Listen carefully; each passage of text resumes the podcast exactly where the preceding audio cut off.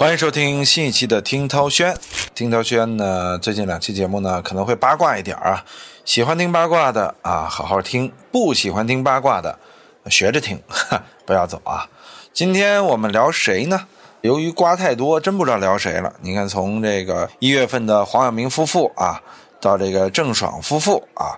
这又出了这个华晨宇和张碧晨的这个瓜啊，当然现在又出了黄奕的这个瓜，当然黄奕这其实也不算瓜了啊，这算是让人挺唏嘘感慨的一件事儿啊。其实啊，不光这些人的瓜被爆出啊，还有很多暗瓜，比如说这个很多像关于杨千玺和周冬雨的呀，什么赵丽颖的呀，啊，就这个瓜太多太多了啊，听得让人云里雾里。总之。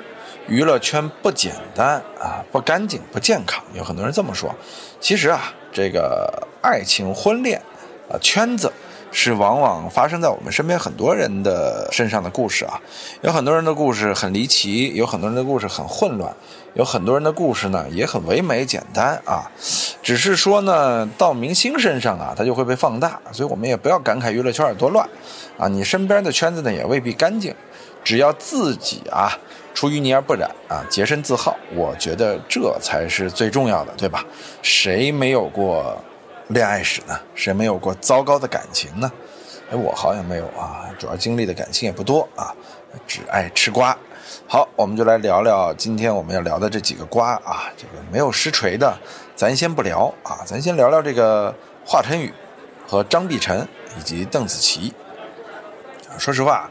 这仨人啊，我其实都不熟啊，这个都是从朋友的口中听说了他们的一些故事啊。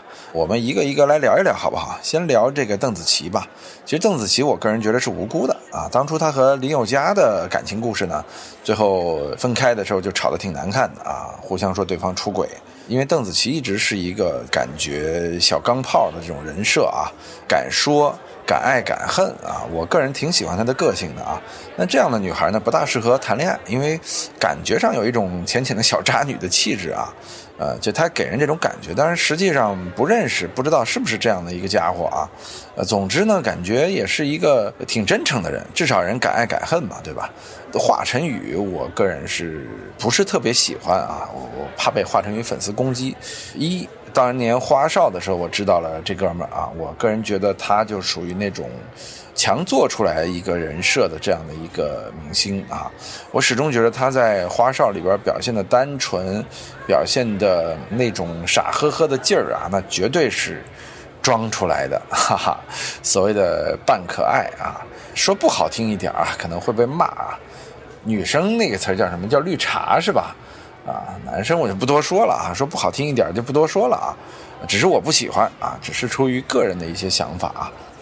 至于才华呢，我倒觉着他蛮有才华的啊。仅仅是蛮有啊，他不是前一段时间他喷毛不易这事儿，然后李诞又站出来说话了嘛？一方面李诞是毛不易的朋友啊，另外一方面啊，我个人觉得在原创属性上啊，我更喜欢毛毛啊，呃，觉得他的东西呢可能原创属性更强一些啊。华晨宇的东西呢更多是改编啊，就是让人感觉一个是在作画，而另外一个人呢是在炫技啊，炫技的就是华晨宇。啊，作画的就原创画师啊，那就是毛毛啊。我所以，我在这块儿我是挺毛不易的。至于华晨宇呢，我始终觉着，虽然他是一个看似很简单的艺人，但他绝对一点都不简单啊。当然了，华少里边他和许晴的这个瓜呀，呃，很早就吃过啊。当时吃的时候也有点不敢相信，但这么一看啊，我觉得年龄不是问题啊，年龄绝对不是问题。但是呢，从这点来说，我觉得这里边所谓的这个花花啊，就是华晨宇，我认为他在这个三角恋里边的责任是非常大的，啊，当然人家是富二代出身啊，所以说涛哥始终对富二代很不屑啊，但是没办法，人家就是有钱，啊，就你像王思聪有钱就可以叫全民老公啊，华晨宇家里有钱，他就可以任意改歌啊，任意学习啊，任意怎么着就怎么着，咱不多说了啊，还是怕粉丝来攻击。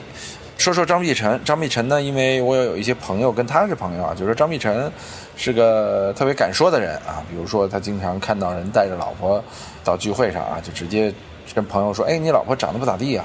哟，呃，那你们孩子得丑成什么样啊？”他就这么一个直白的人，直白到不懂礼貌啊。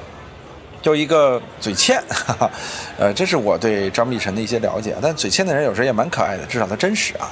张碧晨唱歌这块呢没得说，唱功是非常的好。因为这仨人啊，其实从某种意义上来讲，后两者华晨宇和张碧晨是选秀出来的嘛，啊，邓紫棋是通过歌手啊火起来的，啊，最早是不是也参加过选秀啊？总之呢，三个人在经历上多多少少有类似的地方啊。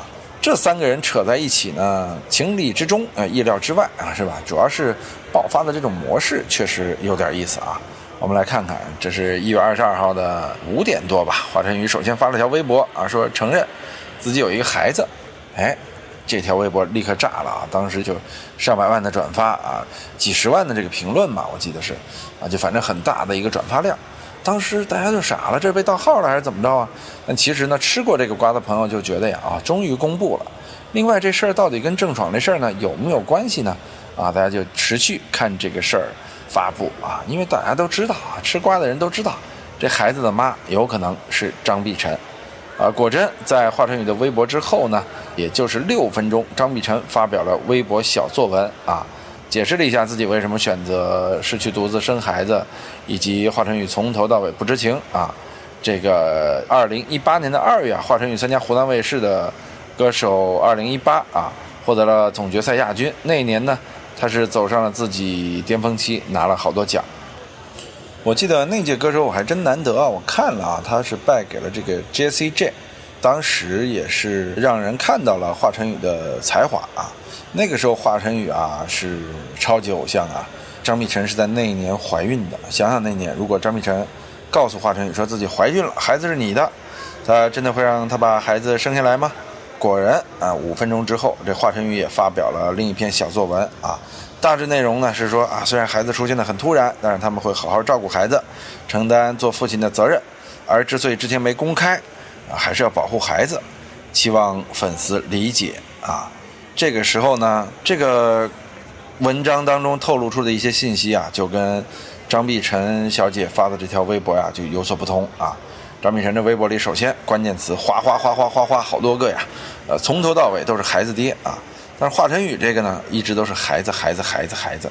这透露出的感觉是什么？就是张碧晨是希望孩子他爹能够回来，而华晨宇只表达自己会执行履行责任啊。所以说，张碧晨还在这个文中表达了说，两人在努力磨合，希望给孩子一个完整的家庭。华晨宇的意思就是还是单身啊，因为他的工作人员也说了，华晨宇现在单身，双方将在无婚姻的情况下共同抚养孩子长大，就这是一个私生子。哎呀，这确实让人就蒙圈了，说怎么回事啊？这一个人说这好像是要强行组成一个家庭养孩子，另外一个人表示只会负责。啊，那其实呢，仔细来分析一下这件事儿，基本上就是张碧晨小姐啊，在这个消息公开之后呢，嗯，就或者说瓜被爆出之后呢，一定是第一时间找了华先生啊，来做一个商量沟通啊。这个华先生到底知不知道这孩子存在呢？其实我们愿意相信他啊。但确实这也挺难的。你说孩子瞒了一年多啊，生生的不知道他存在，啊，这种可能性大不大？真不好说啊。另外还有一种传闻啊，说这个华晨宇一直觉得孩子可能不是自己亲生的啊，就他有可能产生这种怀疑啊。这种怀疑呢，咱也可以理解啊，毕竟两人分手之后呢，才有的孩子，说是做了亲子鉴定之后啊，才承认孩子。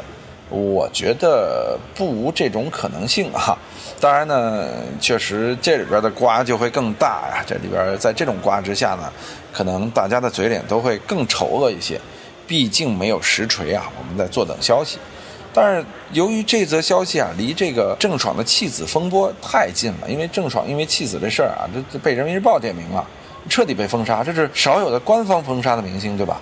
直接封杀啊，然后呢，损失可能高达八点几个亿，这华晨宇三千多万粉丝大 V 呢，那能不急吗？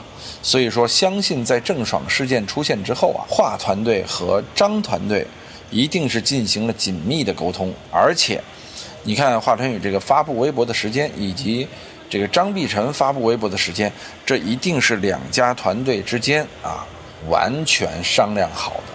紧密合作，才有了这样的两篇文章。啊，为什么两人要发这篇文章呢？其实啊，确实在郑爽事件爆出来之后，公安团队应该是早准备好了，觉得呀，这个华晨宇和张碧晨啊，这事件迟早被爆出来，与其被爆出来，那不如哎直接出来承认，对不对？爆出来，万一你有些证据曝光了，或者说事实被扭曲了，怎么办？咱就想想啊，真的华晨宇毫不知情吗？呃，张碧晨一个人跑到美国把孩子生下来。呃，我个人觉得也挺奇怪的。之所以要曝光，是因为孩子一岁多了要上户口，才选择告诉华晨宇。可是啊，现在单亲妈妈可以给孩子上户口啊，对不对？都什么社会了，为什么非要上到华晨宇的户口呢？这个你看，华晨宇的工作室回应也很巧妙啊，说单身没有结婚，这是为了啥？为了安抚粉丝。另外呢，说是一起抚养孩子啊，在没有婚姻的基础上，他是负责任的好爸爸。你看人设立住了。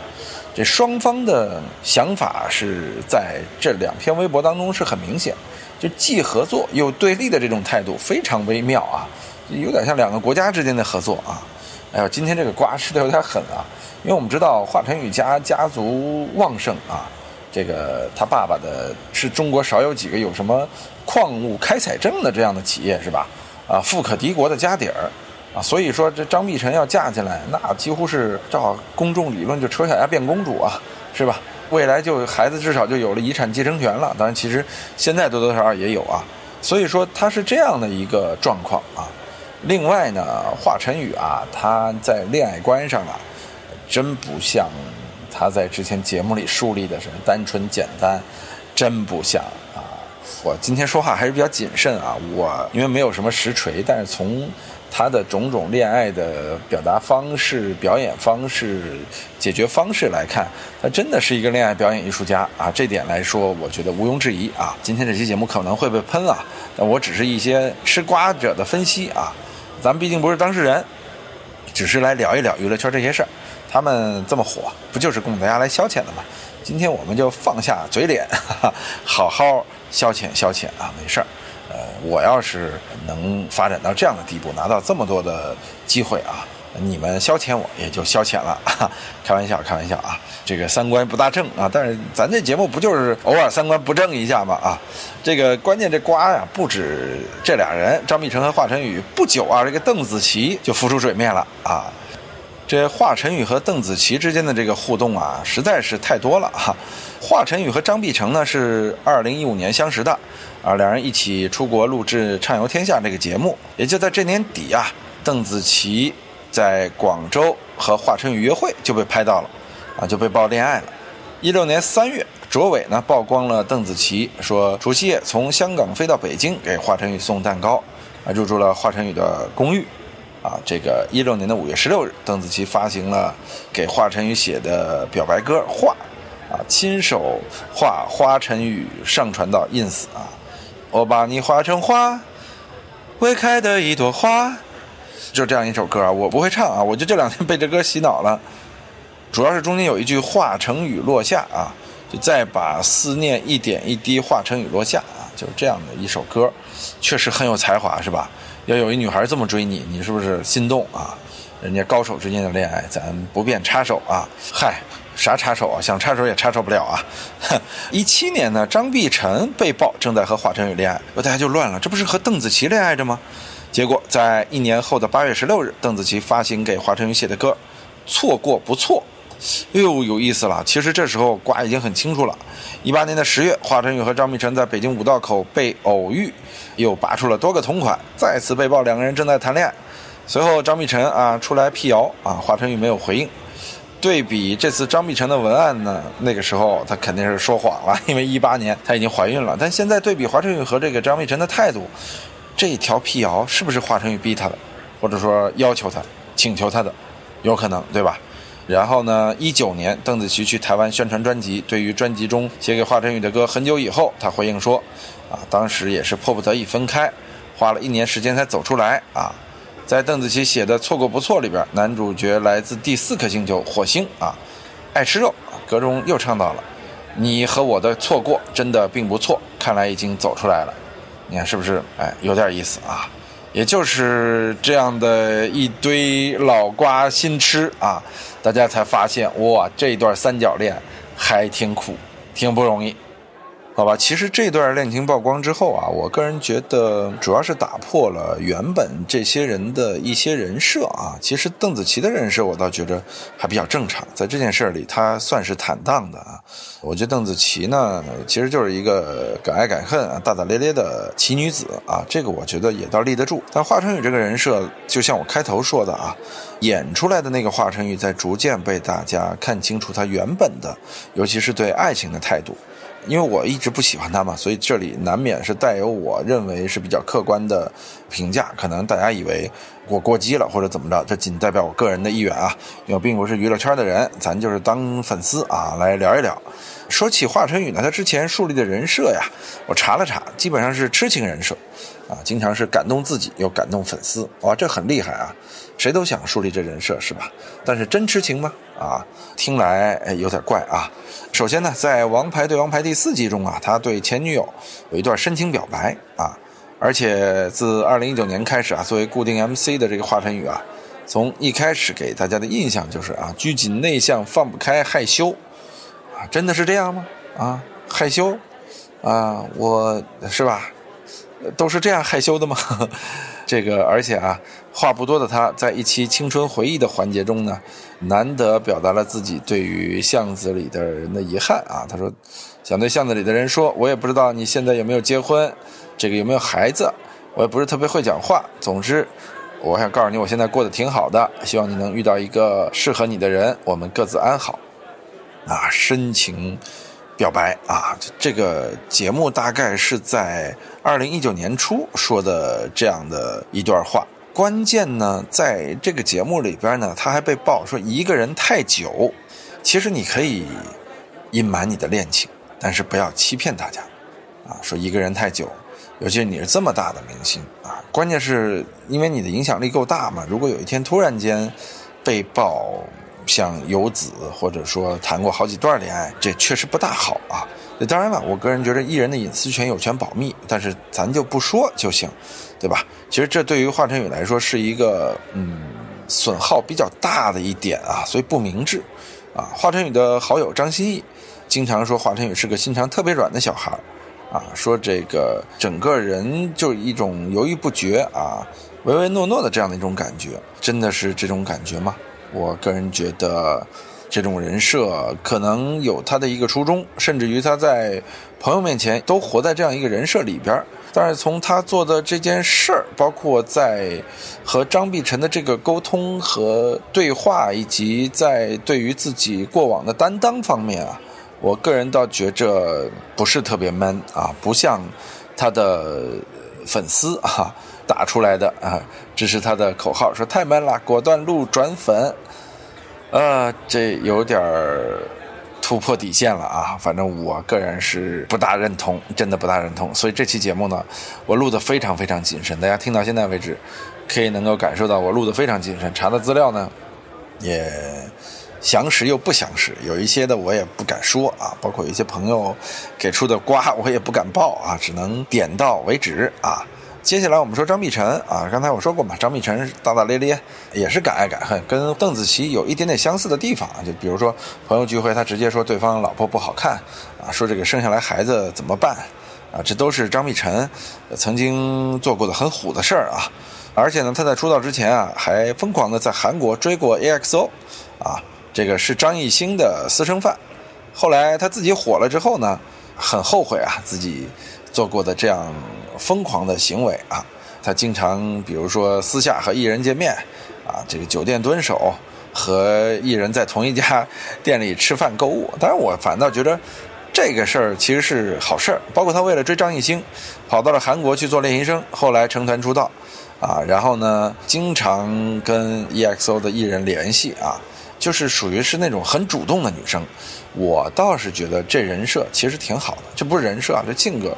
其实挺好的，后来回国在《好声音》上成功了。我一直觉得张碧晨也是一个相对真实的女孩吧，啊，虽说一直传闻她挺乱的啊，但是好歹敢爱敢恨，啊，敢于承担，啊，这件事儿呢，自己呢也渴望得到更多，这可以理解。只是这次啊，算是在瓜的漩涡中心啊，毕竟有了孩子，这个瓜确实是基于张碧晨爆出的啊，所以造成的影响力非常之大。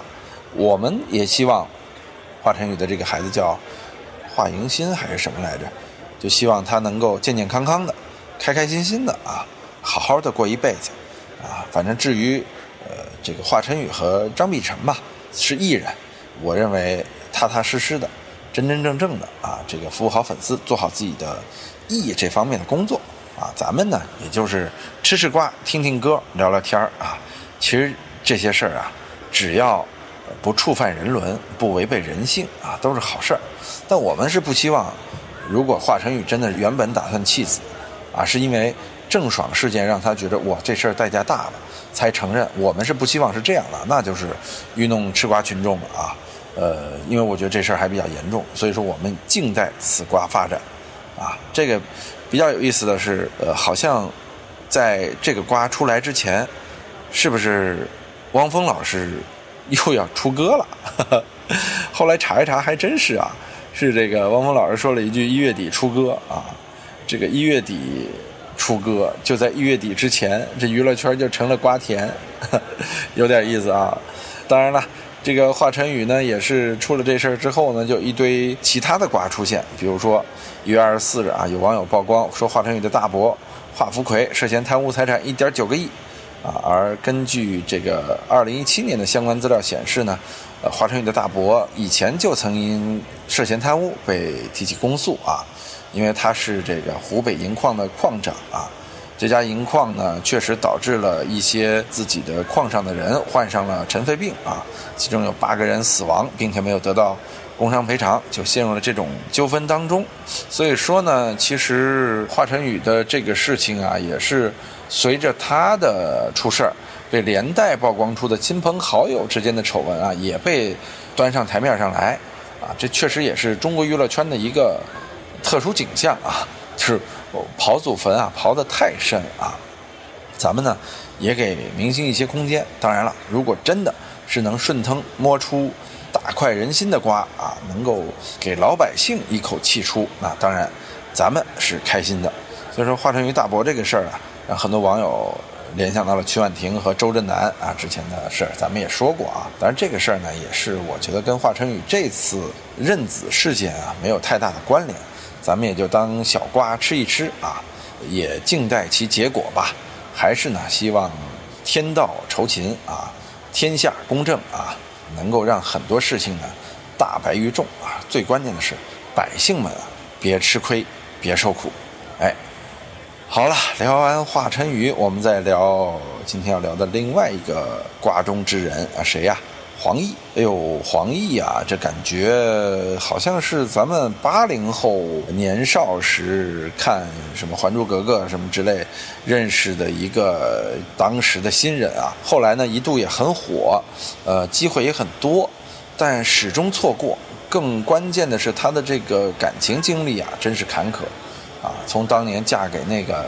渣男中的战斗机黄毅清 啊，到现在这坎坷的经历啊，确实不甚感慨。这个真不容易啊！这个明星想谈个正经恋爱，也真挺难的。但是啊，说实话，有些女明星啊，这个品味啊、眼光啊，还是有点问题的啊。当然不是特指黄奕啊，我们只是说有些，哎。一月二十三日晚上呢，芒果台播出了一档叫做《怦然在心动》的综艺节目啊。这档综艺节目呢，聚焦首领女性。哇，这个“首领女性”这个词儿，很多女孩都不愿意听啊。老娘什么时候叫首领了？啊，这个你看男生就不怎么用啊。谁要说首领男性啊，我跟你急啊。首届嘉宾是王子文、王林、黄奕、白冰、蔡卓宜啊。这蔡卓宜和蔡卓妍是什么关系？我都不知道啊。他们经历过婚姻的女明星，也就是离过婚。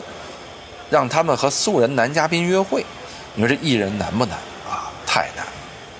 然而节目播完第一天，啊，这二十四号上午，这个黄奕的约会新对象就被一个和他约会过的男性对象爆料啊，呃，爆出什么料呢？放出了对话、合照和录音啊，说他是 gay 啊，骗婚还劈腿。哎呀，网友啧舌啊，这个陆律师啊。之前还参加过另一档节目叫《令人心动的 offer》。哎呀，这令人心动的 offer 里边呢，这陆律师和人气实习生王瑶之间的一次互动啊，让网友们印象很深啊。而且他当时的表情还被做成了表情包。哎呦，这个陆律师真的厉害啊！明明性取向都不同，他居然就敢来做这样一档相亲节目啊！只是在这个新节目中呢，戴上了眼镜啊，他的气质呢变化了，很多人呢一时间没认出来。啊，第一次和黄奕见面的时候呢，双方是背对背啊。呃，陆律师还送了黄奕一枚胸针，紧张的都没介绍自己啊，演的真好啊，直接讲了这个胸针啊怎样怎样啊。第一次见面准备小礼物，你看比较贴心，同时他也很会来事儿啊。就在大家还在猜测这个黄奕会不会和陆律师继续约会呢，然后就出现了陆律师的爆料啊。我们知道电视节目的剪辑啊，它其实是有个滞后期的，我相信啊。这黄奕和陆律师之后的故事都录完了，但是如果真的是有恋爱倾向的话，这没法播呀！啊，之后陆律师的八个男性前任开始陆续发生，这真的是实锤了啊！实锤了陆律师的就是真实的性取向。这些爆料啊，让人觉得这个陆律师，哎呦，太可怕了啊！你骗婚还劈腿，最关键的，这个性取向都能骗人。节目播出之后，他还特意在社交平台上发文，表示自己对黄奕的感情，还谈到了婚姻啊！你们这节目组怎么选的嘉宾？有没有做背调？啊，就觉得他知名度高，就往上报是吗？哎呦，这个黄奕啊，也真倒霉啊！你说正经恋爱遇到渣男啊，我做个节目做做秀遇上骗子，哎，有人说都谈过什么样的恋爱啊？他有三段恋爱吧，咱们知道的嘛。第一任男友是聂远啊，在这个上错花轿嫁错郎当中，因戏生情，啊，最终还是分手了。不过聂远，我个人觉得挺好的，和平分手。其实分手见人品吧，两人说到对方的时候也都说是优点。我个人觉得这都是坦坦荡荡的恋爱啊，确实挺好。第二任男友呢是许绍洋啊，有一部电视剧叫《薰衣草》，我其实没看过这部电视剧啊。后来在这个后天美女啊。这部电视剧中，啊，跟黄奕擦出了火花，两人也是假戏真做，可见这个黄奕他就比较容易因戏生情，是吧？就不在乎私下是什么人，更注重是戏里的这种交往。这样的演员很危险啊，很容易受骗，也很容易受伤。这段感情呢没多久，你看就分手了。第三段恋爱呢是汪宇啊，这个人还是分手为结局了，我都不是太熟啊。这恋爱呢，其实更多是大家婚姻路上的这个实习之旅，对吧？那你既然三次实习了，没有想到第四次婚姻哎失败了。黄奕的第一段婚姻呢是闪婚，二零零九年的八月啊，和金融神童江凯结婚，两人结识了四十一天就闪婚啊，这很厉害啊！说实话，哎呦，这真是挺传奇的一个女性啊。但是呢，四十一天之后。六月，黄奕就发文承认自己和江凯已经离婚，原因大概是江凯婚外情被抓啊，并且偷腥成性，这样的事儿呢，大概也不止一次，太惨了！一上来啊，就遇到了这样一个渣男啊。当然也有传闻说是因为对方破产了，但我个人倒觉得，嗯，不一定啊。在和江凯离婚一年之后呢，二零一一年十一月，呃，这演员黄毅清首次在微博上承认和黄奕的恋情啊。这个随后一三年呢，在美国产下一女，原本以为两个人感情能够长久啊，可是，在二零一四年就爆出两个人已经分居啊，随后啊就开始撕逼大战。哎呦，这黄毅清啊，就后来就像一只疯狗一样啊，吐槽完黄奕，再吐槽其他人啊，直到二零一九年的八月，这黄毅清因为吸毒被抓，入狱了，这事儿才告一段落。这黄毅清这个吸毒这事儿啊，说实话，也是变相的为黄奕。做了一个清白证明啊，所以说这黄奕真的是遇人不淑啊。这女明星谈恋爱真的是难，咱分析一下啊。女明星谈恋爱为什么难呢？因为普通痴情的男性他看不上，他觉得对方没钱没地位啊。可是有钱的男生啊，我个人始终是这样认为的，就是男人只有心狠手辣才能有钱，而且男人当然除了富二代啊。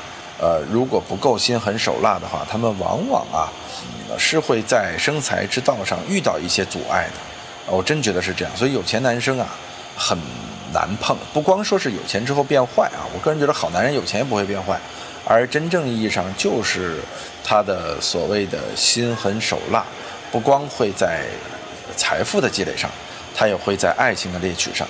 所以大多嫁入豪门啊，什么找一个有钱男朋友啊、老公的呀，最后这样的女性基本上都很惨。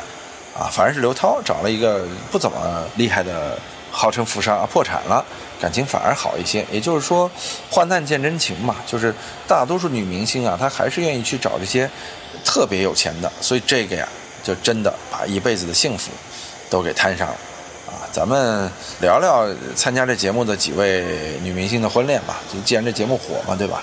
啊，王林啊，这个雪姨嘛，敲门。那个镜头成了永恒的经典，是吧？她呢，也是嫁给了一个刘姓富商，然后呢，很低调的就离婚了。你看，嫁给富商，然后我个人觉得，无非就还是那点故事。黄奕不用说了啊，这个再有是王子文啊，王子文主要是《欢乐颂》里边的曲筱绡演得好啊，最后火了。嗯，他呢曾经确实有一段非常神秘的婚姻，也没有回应过，这真不好说，就知道离婚了。所以说，到底是一个什么样的局面，咱也不知道。只知道他和贾乃亮谈过恋爱啊，被伤得很深，啊，这样的一个状况。白冰呢，老公是一个模特啊，生一个女儿，圈内人结婚，最后还是离婚了，啊，不容易。现在呢，尤其是圈内人，年龄再相近，他有的时候啊，不懂得包容，其实是很容易出问题啊。这蔡卓宜啊，二十六岁，她。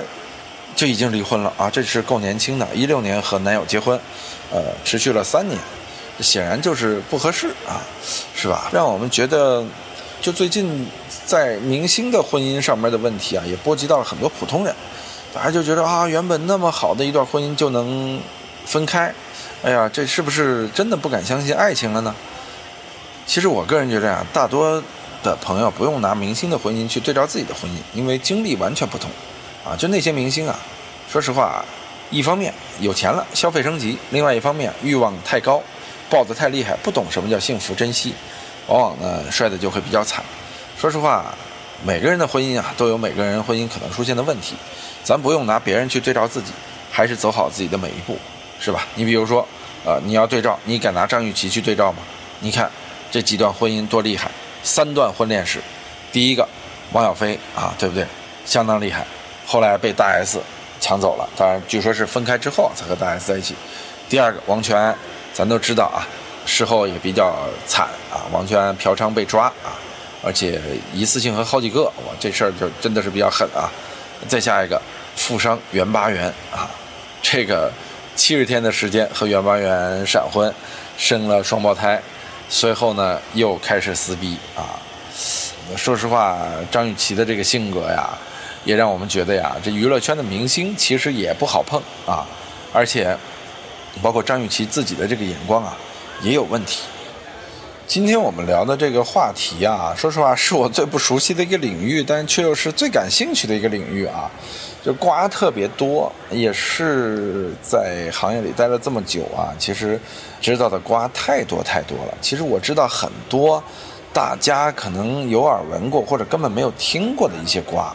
真的，我这里也不敢说，人家没有实锤。但是说实话，有的瓜我都亲身经历过啊。这个锤不锤的，已经在我们的圈里、世界里都已经实锤了。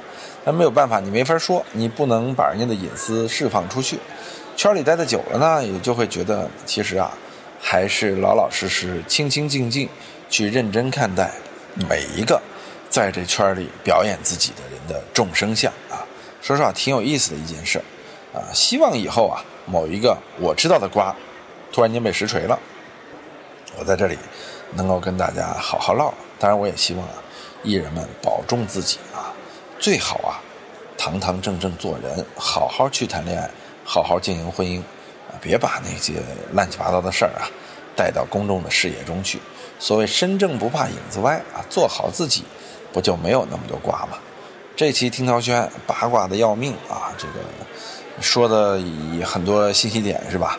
分析的不多，因为没法分析，咱们不是他们，这都是人家私事儿，咱们就是啊，把媒体公开可知的大家的私事儿列一列，聊一聊啊，供大家茶余饭后多些谈资啊。穿林打叶听涛轩，下集我们再来。好了，感谢您的收听，我们再会。